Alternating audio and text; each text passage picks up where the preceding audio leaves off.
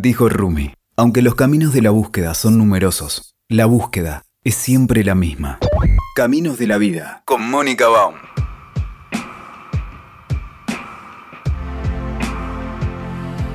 Hoy estamos con Roberto Pérez. Eh, Roberto es una persona muy reconocida en el ámbito de las conferencias sobre ética, sobre espiritualidad. Eh, el de profesión es, es, una, es bachiller en teología, ¿correcto? Profesor de filosofía y abogado. A ver si hay una mezcla rara, ¿no? Pero además hay un dato muy interesante de, tu perfil eh, personal, que es que sos ex sacerdote católico. Sí, además. ¿Cómo estás, Roberto? Bueno, un beso, gracias. Feliz a todo de estar acá contigo y de que toda la audiencia nos escuche. Excelente. ¿Cómo es esto? ¿Qué hiciste primero en tu vida? ¿Fuiste primero teólogo? ¿Fuiste primero filósofo? ¿Qué, No, a los 19 años eh, entré a, la vida sacerdotal en Buenos Aires, en el club secular, y empezó todos mis estudios de filosofía, de teología. Eh, y después de que terminé mis estudios, me ordené de sacerdote a los 28 años y empezó un periodo de tiempo donde ejercí el sacerdocio aquí en Buenos Aires, que siempre lo recuerdo con mucho amor. Nunca tengo ninguna, ninguna sensación incómoda de todo lo que viví, fue un aprendizaje hermosísimo. Y lo que sucede es que no servía para ser funcionario, esa es la realidad. Ah, claro. y no, no, no encontraba ese lugar y decidí al, al, tiempo eh, alejarme, no de mi fe, no de mis, de mis valores, no de mi guía, sino de la institución. Fue muy traumático, es muy traumático ese proceso. Y después, bueno, empecé mi carrera de Derecho y terminé también siendo profesor auxiliar de de, filosofía del derecho, fue muy lindo ese momento y después la vida siguió, así que... De todas maneras, para irse de, la función sacerdotal tiene que haber también una crisis con la institución religiosa, o sea, con la religión como concepto, ¿o no? No, no, no, con la fe no, no, fui Pero muy la fe es otra cosa, ¿no? Pero yo la, me la vivencia, sí, sí, sí, te entiendo, yo te entiendo. A, lo que significa la institución religiosa sí hubo un conflicto, que traté de ir llevándolo y, me di cuenta que, o, sea, o aceptaba una cantidad de cosas o me iba porque estar incómodo no servía. Este, amé lo que hice profundamente, pero la institución no había manera, no, no había forma de encontrarme. Dije, mm. hasta acá. ¿Cuánto tiempo estuviste en la iglesia? Y fueron casi cuatro años. Ah, claro, no, ni tanto. Estuviste menos como sacerdote que estudiando. y sí, es cierto. sí, sí, mi formación. Y la formación fue tan hermosa. Ahí tuvimos una hermosísima. Lo que duele es eso, ¿no? Que después de una hermosísima formación eh, saliéramos a la realidad, mm. pero éramos herederos de una realidad difícil en ese momento, que era que eh, con el Concilio Vaticano II hubo un gran quiebre. Entonces, cuando los, sacerdotes jóvenes salíamos, nos encontrábamos con un clero ya un poco mayor y, mm. ciertos desentendimientos. Algunos lo superaron y otros, como el caso mío, dije: no, no, no quiero estar en enfrentamiento permanente. ¿Cómo? No, no puedo no preguntarte, porque en particular en Argentina la Iglesia Católica tiene un lugar preponderante en su, digamos, en su arraigo cultural, pero más ahora, estos últimos años, con, eh, el Papa Francisco. ¿Cuál es tu visión de la Iglesia?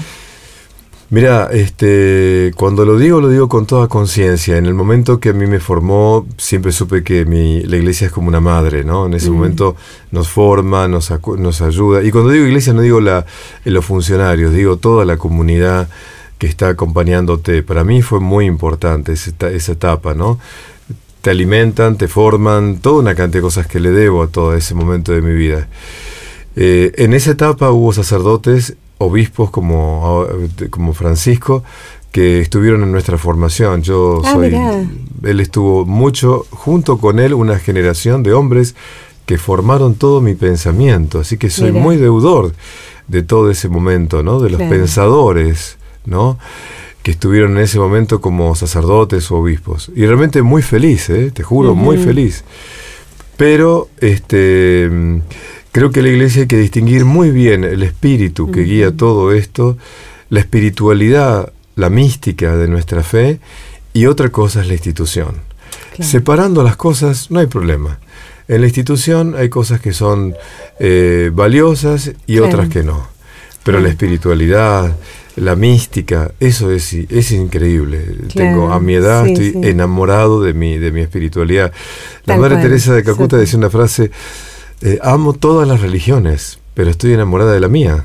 Ah, bien, claro, claro. Y yo puedo decir lo mismo, te lo juro, yo amo todas las tradiciones y he conocido a hombres y mujeres de sabiduría de muchas tradiciones. Y conozco de la mía como de las mm. otras personas idóneas y no tanto. Claro, claro, eso es parte de la realidad humana. Eso. Más allá de donde estés. ¿Y, cómo se te dio para ir a la abogacía? Porque convengamos que es como para la otra punta del litigio, de la estructura social, política, cívica, como que de la espiritualidad te fuiste a lo terrenal, ¿no? Sí, en realidad nunca amé la, tanto el litigio, no era lo que yo mm. sentía. Yo amaba la filosofía del derecho. Ah, me, enamoré de todo lo que tiene que ver, las bases que tiene de, lo que es la vida de la sociedad y los criterios sociales. En, en, la vida humana. Y realmente la filosofía del derecho me enamoré. Hubiera seguido como profesor de filosofía del derecho hasta que tuvo un episodio que marcó mi vida, que fue un viaje a Machu Picchu. Mira. Este, en ese momento, a los 38 años, donde realmente tuve una gran, un cimbronazo, ¿no? Una experiencia espiritual muy fuerte, que a mi retorno dije, hasta acá. Hasta acá todo esto y tengo que volver a, a trabajar en la formación de la conciencia. En ese momento era medio como loco tomar esa decisión. De hecho, costó muchos, muchos problemas en mi vida mm. personal. Pero finalmente mm, constituyó un hogar y dediqué mi vida a la formación de la conciencia. ¿Cómo es esto en, términos prácticos? Porque, digamos, es, es hasta romántico pensar dedicarse a la conciencia. Ahora, en términos prácticos, ¿cómo? perdón, pero es la pregunta que se hacen muchos. Es durísimo, es durísimo. ¿Te imaginas eh, cuando alguien decide, eh, sobre todo cuando uno lleva, como vos decís bien, en un modelo social como el que vivimos, el, tilde de que fuiste sacerdote ya te, le mm. incomoda a algunos, ¿no?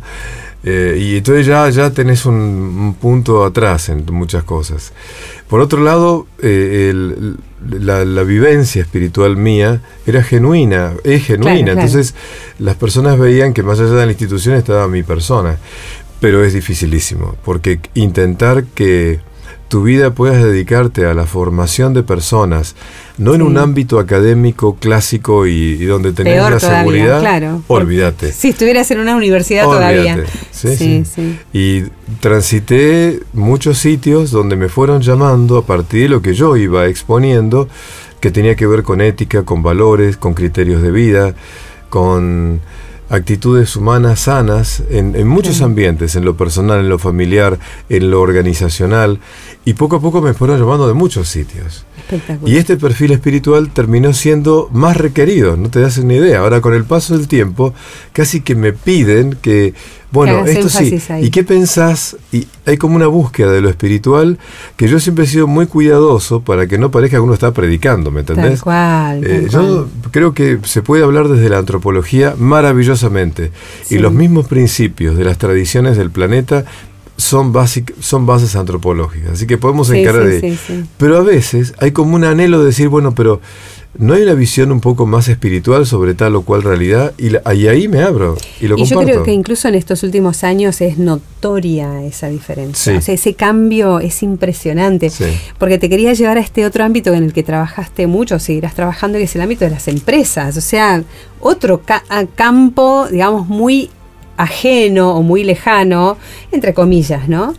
Pero de todo lo que es la reflexión más espiritual o del sentido de la vida, o digamos, es como que el coaching eh, como que es suficiente, ¿no? Bueno, es que dijiste algo muy, muy sabio, gracias. Porque el tema es así, es cierto que el coaching fue tomando la vida de las instituciones y me parece buenísimo, ¿eh? A ver, creo que era importante que hubiera una relación entre el empleador y el empleado o el jefe y el subalterno donde haya un acompañamiento y eso me parece fundamental, que tiene que haber acompañamiento. Eh, y, tiene que haber una relación más vincular y no tanto meramente profesional. Eso me pareció un gran aporte, pero hasta el mismo coaching, hasta el mismo coaching fueron dándose cuenta que las técnicas conversacionales no alcanzan y han empezado a trabajar lo emocional a través de... El ontológico. de la parte, y sobre todo, ¿sabes de qué? De la biodanza. Porque se dieron cuenta que tienen que trabajar el cuerpo y las emociones. Porque las decisiones no se toman desde la cabeza, se toman desde otros lugares. y han empezado. que no se toman desde la cabeza. Claro, se toman desde la vida interior que vos tenés, con tus emociones, con tus dolores, con tus miedos, y hay que hablar de eso. Y eso, ese espacio se creó en la biodanza. Entonces muchas, mm. muchas, ahora el coaching tiene la técnica de la biodanza para hablar y tocar esas áreas de la persona. Pero estoy absolutamente convencido mm. que tanto el counseling como el coaching están al borde de darse cuenta que si la persona no entiende que somos seres espirituales, que el ser espiritual no es un anexo a nuestra vida, sino que es el fundamento de nuestra existencia, no van a entender que si no tenés el propósito claro en tu vida, cuáles son tus dones fundamentales y tu misión en la vida, si no tenés eso claro, tus decisiones también a la larga terminan siendo de una manera errática. Por eso eso te da la conciencia espiritual, la conciencia sagrada de la vida, te da una manera de mirar la vida y de mirarte a vos y mirar al otro. Y esa manera es mucho más importante que lo puramente psicológico, que lo puramente técnico. Te iba, iba, a hacerte esa referencia, es como que antiguamente, o ni, no tan antiguamente, pero como que el fuerte era, bueno, la terapia psicológica, el coaching, como para gestionar una organización y las relaciones interpersonales ahí pero no termina siendo suficiente. Bueno, vos sabés que cuando, obviamente, cuando dejé el sacerdocio, todo el mundo me decía, bueno, te dedicas a la psicología. Yo nunca sentí el amor por ese tipo de terapia. Mi hija es psicóloga infantil, ah, nuestra hija es psicóloga infantil. Pero yo sentía más siempre la llamada a la filosofía a repensar la vida, la existencia. Mm. Siempre amé repensar la existencia. Sin embargo, uno de los temas que vos trabajás mucho son los miedos. O sea, si hay algo que es psicológico o que es tratado en, el ámbito de la terapia psicológica tradicional, es el tema de los miedos. Sí. ¿Vos le das una vuelta más? No, no, es que ah, eh, los miedos no es psicológico. En el fondo, la ah. psicología toma lo que la antropología anterior cualquier chamán, cualquier gurú, mm. cualquier hombre o mujer de sabiduría lo primero en, todas las iniciaciones, en todo el planeta Tierra, de Oriente o de Occidente, siempre los procesos iniciáticos eran sobre los miedos. Así que el tema del miedo no es psicológico, es antropológico.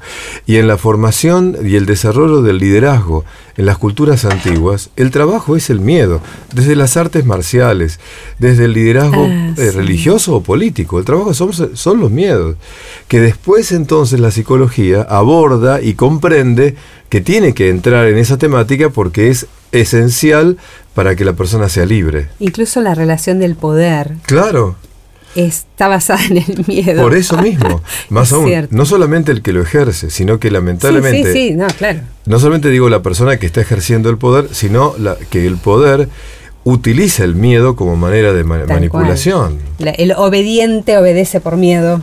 El cumplimiento ah, es, eso, ¿entendés? Cumplimiento, el cumplimiento es cumplo para que no me pase nada. Entonces, no estoy de acuerdo, pero para no tener problema, cumplo. Cumplo por miedo a lo que va a pasar si no lo hago, Entonces no hay una veracidad de decisión. Hay miedo a perder esto, a que me digan esto o aquello. Otro tema que vos venís trabajando es el tema del mal. Claro. Eso es más reciente. esto? Sí, pero por eso, porque estamos todo el tiempo tratando de sanarnos, tratando de sacarnos el mal de encima, tratando, no sé, tomamos unas hierbas, lo que fuere, y hacemos 1500 eh, retiros y meditaciones porque tenemos que sacar algo horrible de, nuestro, ah, de nuestros ancestros, de nuestras vidas anteriores, de nuestra, digamos, de nuestros hábitos. ¿Qué papel cumple el mal? Bueno, a ver si lo puedo decir en pocas palabras, pero sería, para que vos entiendas, cuando uno enfoca este tema, tenés que tomar dos aspectos. Un primer tema es entender que cómo leo la vida. Entonces me encanta un pensamiento corto que dice así. Dice, la diferencia entre una persona dormida y una persona despierta es que para la persona dormida, eso es mm. bien de Oriente, ¿eh? para la persona dormida, siempre las cosas son o una bendición o una maldición. Pero para la persona despierta, todo es una oportunidad.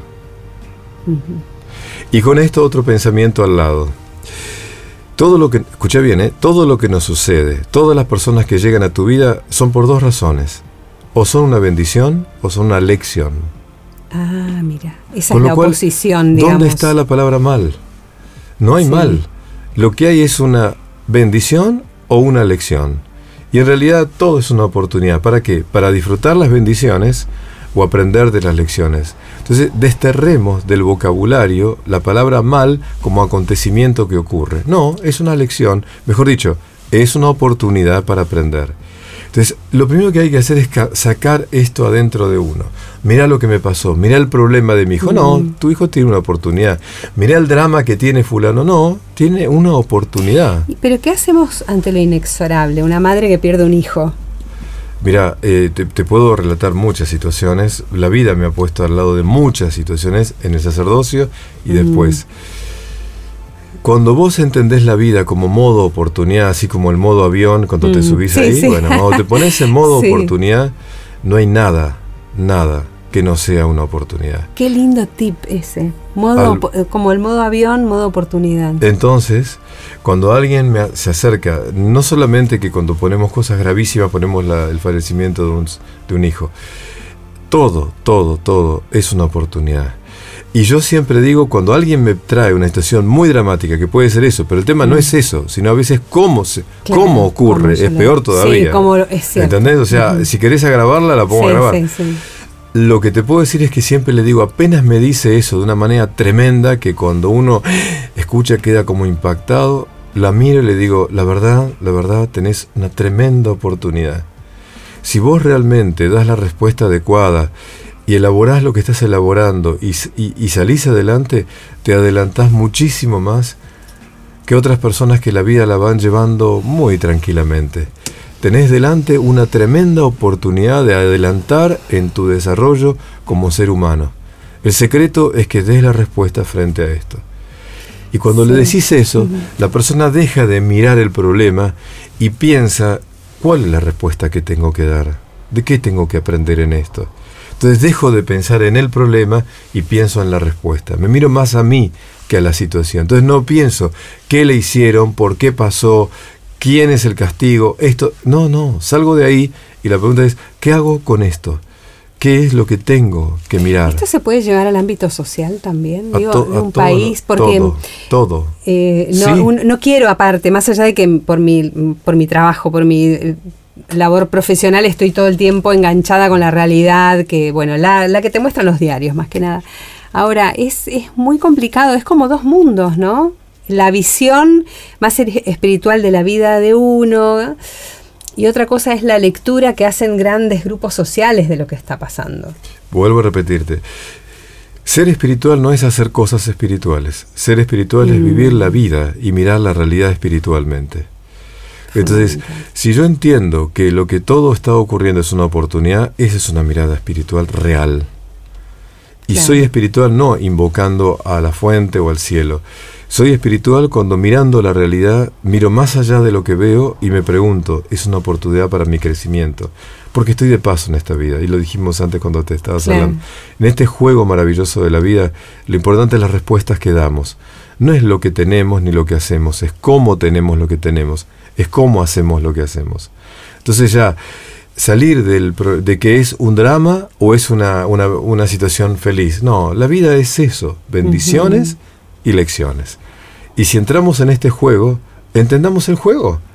y no caigamos, porque sabes que cuando leemos bendición y maldición, entramos en un juego de un sistema que quiere que, que estés mal por algo porque tus padres no son como son, porque el país no es como es, porque esto no es como es. Entonces siempre tenés razones para ver cosas mal.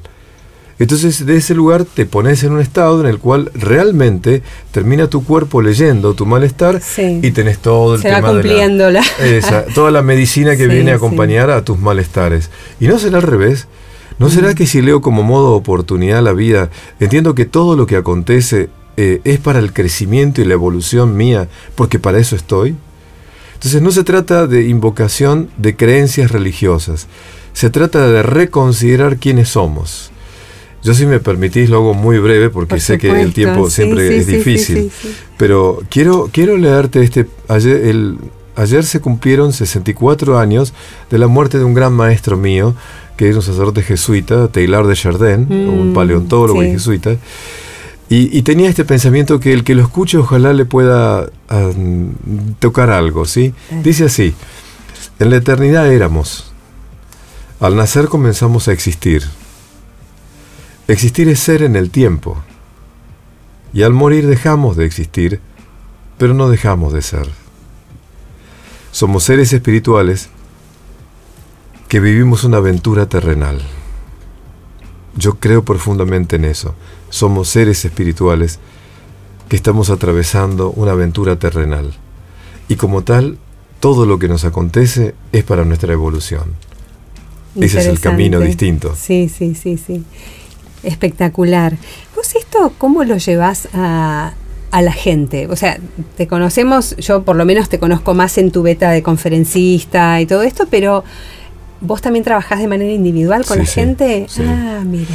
Bueno, un conocimiento que, que ha cambiado mi vida, tiene ya 25 años de estar conmigo, al que sirvo, es el enneagrama. Ah, y yo te quería llevar ahí. Pero bueno, no, no quería llevarlo como a preguntarte simplemente por una técnica, porque suena más No, frío no, esto. no, no. Sino cómo es tu camino profesional, personal o tu trabajo con las personas desde ese lugar. Mira, eh, quizás de la manera en que lo presento no suele ser muy común. Yo me acuerdo de Borges que decía, eh, cuando hablaba sobre el ajedrez y el ajedrecista, ¿quién juega el ajedrez? ¿Es el ajedrecista que juega el ajedrez o es el ajedrez milenario que se hace presente a través del ajedrecista? El jugador y el juego. A mí me pasa lo mismo. Yo creo que el enneagrama yo no lo elegí, él me eligió a mí. Ese conocimiento Bien. ancestral, ancestral, me eligió a mí de una manera muy, muy, muy hermosa, pero cuando llegué a ese conocimiento que lo, lo- lo tomo, eh, empecé a entregarme a, a esa sabiduría, a aprenderla, a estudiarla, investigarla, investigarla, investigarla y aportar lo que mi investigación iba dando. Y nunca pensé que 25 años después de mi primer libro que llegó a mi mano, tantas vidas quedaron tocadas Qué porque me tocó a mí transmitirles claro. esta sabiduría. ¿En qué consiste? Rápidamente, así como para que la gente pueda decir esto, esto me llama, esto puede servir para, para lo que estoy buscando en este momento. En este momento el enneagrama, así como se extiende y se conoce, es un camino de autoconocimiento para Ajá. darme cuenta cuáles son las partes mías que no están en armonía, que, Claro. que en mi psiquis, que en mis actitudes no están en armonía, y qué trabajo tengo que hacer personal para cambiar esas actitudes que no son sanas y que tengo que corregir para llegar a mi mejor versión como persona. O sea que es, es algo que hago yo conmigo mismo. No voy a buscar a ningún gurú afuera. No, lo que pasa es que al principio, al principio, la persona puede leer el puede leer lo que dicen los libros, pero pasa siempre lo mismo. Eh, la persona que se dedica a ser formador de eso te va a dar las pautas o los criterios para que avances. en- Yo me encanta enseñar el el conocimiento. acompañar, ¿no? Claro, pero Sí. no, pero fíjate algo muy importante. Como formador de enneagrama, yo te entrego el conocimiento y es hacete cargo. O sea, no tenés que venir a mí todo el tiempo a que yo te diga qué tenés que hacer. Yo te enseño esta sabiduría que lleva, te vas a sorprender, ¿eh? más allá de 3.000 años antes de Cristo. Mirá, 3.000 antes de Cristo. años antes Pues yo te iba a decir, bueno, es antes de Cristo, pero sumando. No, mira vos. Entonces estamos hablando de una sabiduría que en Más mis 5.000, investigaciones sí, se sí. aleja y viene de Oriente. Qué va. Pero para que comprendas, cuando yo le transmito ese conocimiento a un grupo de personas y la persona lo toma para sí, ella ya misma se hace cargo de su vida. Claro. Y yo uso una frase muy simple que dice así, toma tu vida en tus manos. ¿Y qué sucede? Algo terrible. Ya no hay nadie a quien culpar. Ay, qué bárbaro, es buenísimo esto. Porque yo, aunque me gustan estos temas, yo soy muy crítica de todas las recetitas de autoayuda, No, ¿viste? Ay, tenés que hacer esto y todos los días. No, no, no, no. No, el enneagrama lo que hace es que te enfrenta a vos para que no te, no te justifiques más. Exacto. El formador te entrega el conocimiento, pero el trabajo sigue siendo personal. Claro. Por supuesto podés acudir al formador para que te oriente o te... Sí, sí, te dé- sí. Pero yo generalmente es como si fuera una especie de médico clínico. Es decir, el enneagrama te pone las cosas claras y, y le digo, mira, busca a alguien que trabaje lo corporal, anda a buscar a alguien que trabaje lo energético, Claro. anda a una persona que te ayude en el counseling a acompañarte, o esto me parece que es algo muy delicado porque ya no tenés la libertad suficiente, acudí a un terapeuta, Claro, ¿entendés? Perfecto. Pero el enneagrama lo que intenta es que te veas, es como un espejo que te pongo ¿Y co- de qué tu co- ¿En qué interioridad. consiste? ¿Tiene como, qué- ¿En qué se basa el conocimiento? ¿Qué, qué elementos te da de autoconocimiento? Mira, la base, lo que cuando ves el símbolo del enneagrama, en, en principio te quedas medio como raro porque te parece que como un dibujito puede sintetizar tanto. En realidad se basa en que nuestra psiquis tiene nueve aptitudes, aptitudes, yo le llamo Ah, atributos, capacidades. Y esas nueve capacidades son inherentes a cada uno de nosotros. Nuestra Todos psiquis tiene esa, esa... Y es como un patrón, como una Mm. matriz. Y esas nueve capacidades, lo que hay que lograr es que estén en armonía, tus nueve Claro, capacidades. claro. Pero una de las nueve, una de las nueve, la tenemos innata desde que fuimos concebidos. Y es como decir en España, genio y figura hasta la sepultura. Entonces- este se caracteriza. Entonces es tu claro, esencia, eso claro. llama tu esencia. Mira. Es como te plantas en la vida. Entonces el enneagrama lo primero que hace es ayudarte a decirte cuál es el atributo predominante tuyo, con el que te plantás en la vida, con el que cumplís tu misión en la vida, y cómo trabajar los otros ocho atributos para que desarrollando la luz o lo mejor de ellos, tu música sea hermosa. Claro. Entonces, tu esencia es como, tu test. instrumento musical. Empieza pareciendo eso, Mm. porque para que te ubiques en cómo, cómo estás, yo utilizo 260 afirmaciones, Wow. que no son preguntas, ¿eh? simplemente me cuesta levantarme a la mañana, no me gusta que me digan las cosas, me gusta hacer las cosas por mí mismo, me gusta dormir, ¿entendés? Afirmaciones que hacen a cómo te ves vos a vos misma. Claro. Y lo lindo es eso, porque ahora le toca el lugar al formador, que es a partir de cómo vos te ves a vos, el formador lee eso Claro. y en, una, en un diálogo con la persona terminás de ayudarle a que determine cuál es su esencia. Qué lindo. ¿Y cómo podemos hacer para encontrar? Pues yo ya quiero, yo quiero pedirte un turno. ¿Cómo hacemos para encontrarte? La gente que te quiera buscar. Bueno, eh, la manera primera es que vaya a la página mía, que es donde, donde está toda la información. www.robertopérez.net. Ahí Ajá. está. Esa Ahí está toda la información. Está rehaciéndose toda mi, Mm. mi- mi comunicación y mis redes, pero creo que ahí ya está, hay suficiente material. Pero lo importante es eso. Ahí yo hago periódicamente o grupos extensivos o intensivos donde enseño Claro. esta sabiduría. Fíjate que no digo conocimiento, digo sabiduría, Mm. porque la sabiduría es el conocimiento aplicado. Entonces lo que importa es que vos aprendas Ah, algo para aplicarlo, Sí, no para sí. acumular con acumular teoría. Es cierto, el sabio no es el que sabe. Es Es, el que la es otro perfil, claro. Interesante, tal cual. Y entonces la, la idea es que esta sabiduría la, la- la transmito totalmente y la entrego Claro, como todo claro. lo he aprendido a las personas. Pero algunas personas quieren tener un encuentro privado, personal, Claro. para que yo lea lo que resulta de esas respuestas a esas afirmaciones, que no es un test psicológico, es simplemente una aproximación a cómo se ve. Roberto, ¿qué, como última pregunta, porque Sí. viste el tiempo, eh, sí existe y, y escasea. Em, ¿Qué le dirías vos a una persona que está en una búsqueda de espiritual o de, de un cambio o que ¿Qué es lo primero que a vos te surge decirle a un- a alguna persona que te busca o, que tiene alguna inquietud? Eh, si vos mm, vinieras a mi casa, a nuestra casa con mi señora, verías que está lleno de libros. Todas las paredes están llenas de libros. He aprendido mucho a través de tantos autores que he leído y conocido. Pero si una persona se acerca a preguntarme qué hago, no le recomendaría un libro. Mm. Justamente, yo creo que la vida es el lugar de encuentro consigo mismo, con la fuente, con la madre tierra. Entonces, sí, a esta altura de mi vida yo le diría que contemple más, que haga silencio, que vaya al encuentro de la naturaleza pura, que intente, de la manera que pueda o sepa, ir como saliendo de la mente y dejando que los sentidos lo hagan abrirse a interrogantes. Me duele decirte que hay demasiados funcionarios y pocos Mm. maestros espirituales. Ese es un dolor, en todas las tradiciones, no la nuestra. Sí, sí, sí. Entonces, también le diría que lindo que encuentres una maestra o un maestro espiritual que te, te oriente y te guíe. Pero como en eso no es lo más común, yo te diría que el, ejercicio de ir al encuentro con la Madre Tierra, con la, la belleza de la vida, generalmente provoca en nosotros una apertura. Y si la persona está bien dispuesta, no es fácil encontrar el espíritu de la vida. no, es, no, es, digo, no es difícil, no es, difícil, encontrar el espíritu que mueve todas las cosas.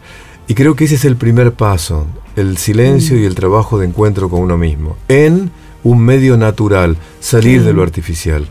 Hay gente que me dice, bueno, pero ¿cómo hago? No, no, no, tomate tres días. No, pero no puedo. Ah, bueno, entonces es imposible. ¿eh? Porque en el medio del trajín hacer ratitos para tratar de estar bien es muy difícil, que eso te lleve a, una, a un encuentro que, te, que abra más pautas, ¿no? Cuento algo rápido. En mis actividades, que hacemos nuestras actividades, los viajes a lugares sagrados de la tierra son fundamentales. La, la Madre Tierra tiene sitios donde pareciera que nos favorece a sus hijos a que nos abramos, a que abramos, abramos, abramos, salgamos de lo mental, abramos el corazón nos dispongamos. Entonces, si vas de la mano de personas sanas, genuinas, que te guían, bueno, mi señora lo hace eh, ella con mucha dedicación en nuestra tierra de Argentina y juntos, y a, veces solos o juntos, en otros sitios del planeta. Y es una bendición porque cuando vamos a esos lugares parece que se potencia la posibilidad de que la persona se encuentre consigo misma y vea o se abra otra dimensión. Y, siempre, mm. jamás influyendo o, como te diría, este, queriendo mm, imponer nada. Ayudar a que la persona se abra, que ya es difícil. Que de por sí es difícil, pero bueno, yo esperaba una receta y me dijiste que no. Así que te agradezco mucho. Yo, bueno, como, como me pasa cuando me engancho tanto, digo, bueno, nos tenemos que seguir encontrando. Tengo que tener esta hojita que ha quedado por la mitad, así que... Ojalá, como no, un placer, un placer. Muchísimas gracias. gracias a la audiencia que nos está escuchando y a ti por poner tu corazón y tu vida en este ejercicio de la profesión. Ahí estamos. Así sea, Muy gracias. amable, gracias. Escuchaste Caminos de la Vida con Mónica Baum. WeToker. Sumamos las partes.